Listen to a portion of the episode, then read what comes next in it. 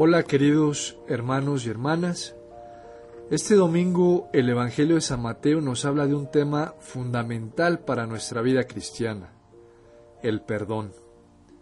Y es que Dios por quien fuimos creados sabe muy bien de qué estamos hechos, conoce nuestras limitaciones y también conoce nuestras necesidades porque conoce nuestros corazones.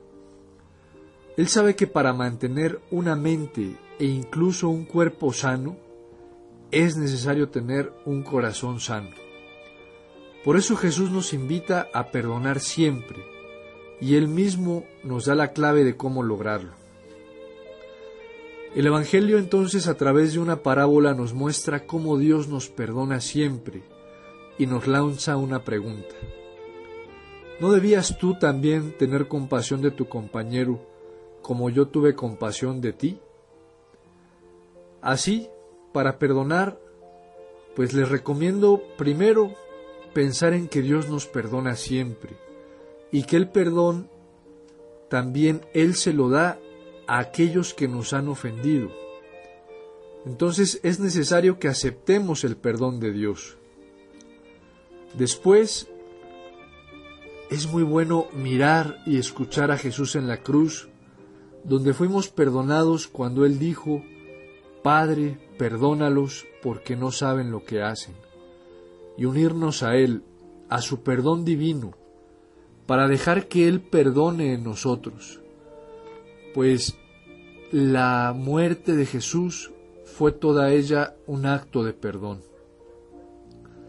También es bueno que consideremos que el perdón, lejos de ser un beneficio que le hacemos a la otra persona, es ante todo un regalo que nos hacemos a nosotros mismos, pues el perdón es principio de sanación interior e incluso física, pues al ser nosotros una unidad de cuerpo y alma, muchas enfermedades pueden surgir al somatizarse algún rencor o algún resentimiento.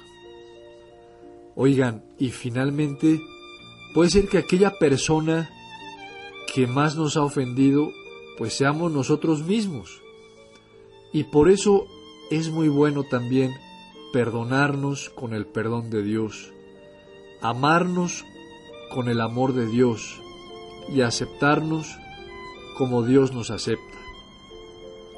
Así que parafraseando aquel dicho deportivo, recordemos que mente y cuerpo sano en corazón sano.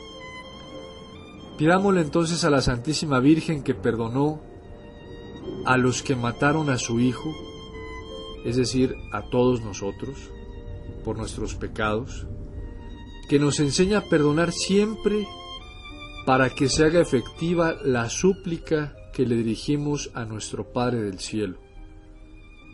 Perdona nuestras ofensas, como también nosotros perdonamos a los que nos ofenden. Un abrazo para todos y que el Señor los bendiga y que la Santísima Virgen los cubra con su manto. Hasta pronto y que estén muy bien.